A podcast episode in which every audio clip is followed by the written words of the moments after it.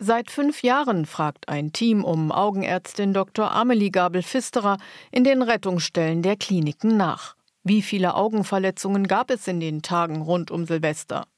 Zum letzten Jahreswechsel waren es bundesweit 838 Personen, so viele wie noch nie zuvor. Das jüngste Opfer ein neun Tage alter Säugling. Die Palette der Verletzungen ist vielfältig, so Dr. Amelie Gabel-Fisterer vom Ernst von Bergmann Klinikum in Potsdam. Im schlimmsten Fall sehen wir die ganz schweren Verletzungen, wo es tatsächlich zu einem Zerplatzen des Augapfels kommt, wenn eben so eine mechanische Explosion stattfindet. Mehr Verletzungen sind eben auch oberflächliche Verletzungen, wo es zu Verbrennungen der Hornhaut, der Bindehaut, der Lider kommt. Aber letztendlich passieren alle Arten von Verletzungen durch Feuerwerkskörper. Mehr als die Hälfte der Augenverletzungen, nämlich 60 Prozent, treffen Menschen, die selbst gar kein Feuerwerk zünden, sondern nur zuschauen. Was ein Problem ist, ist, dass die Reichweite von diesen Raketen zum Beispiel bis zu 100 Metern ist und dass ähm, derjenige, der sie abfeuert, gar nicht wissen kann, wo die ähm, auftrifft, wo die explodiert und dass dann dadurch eben Verletzungen von total unbeteiligten Menschen stattfinden, die oft noch nicht mal bemerkt werden, weil sie eben in so großer Entfernung stattfinden. Das wird gerade dann zum Problem, wenn es zu bleibenden Schäden am Auge kommt. Amelie Gabel-Fisterer rät, eine solche Verletzung auf jeden Fall anzuzeigen, um Ansprüche für das sogenannte Opferentschädigungsgesetz geltend zu machen. Noch besser ist es natürlich, wenn Augenverletzungen durch Feuerwerk vermieden werden.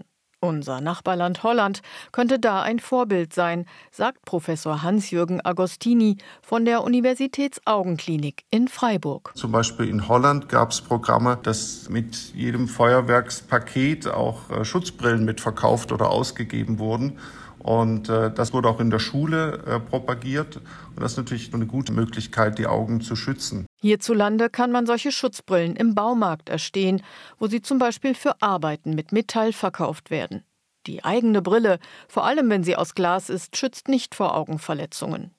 Viele Unfälle passieren am Silvesterabend selbst, aber auch am Tag danach. Eine zweite Phase ist dann immer noch am Tag nach Silvester, wenn gerade Kinder gerne natürlich auch mal auf der Straße losziehen und nicht abgebranntes Feuerwerk suchen, uns dann nachträglich zünden. Das gibt dann auch noch mal äh, zusätzliche Verletzungen an den Händen, aber auch im Augenbereich. Hier sei es wichtig, die Kinder und Jugendlichen über die Gefahren aufzuklären, so Hans-Jürgen Agostini.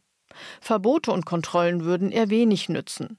Was die Deutsche Ophthalmologische Gesellschaft und andere Verbände von der Politik fordern, ist ein Verbot von privatem Feuerwerk. Öffentliches Feuerwerk statt privatem Feuerwerk auf lokaler Ebene, das wäre aus unserer Sicht eine sehr gute Alternative. Solange es diese Alternative nicht gibt, ist die sicherste Methode, um sich vor Verletzungen zu schützen, einfach zu Hause bleiben.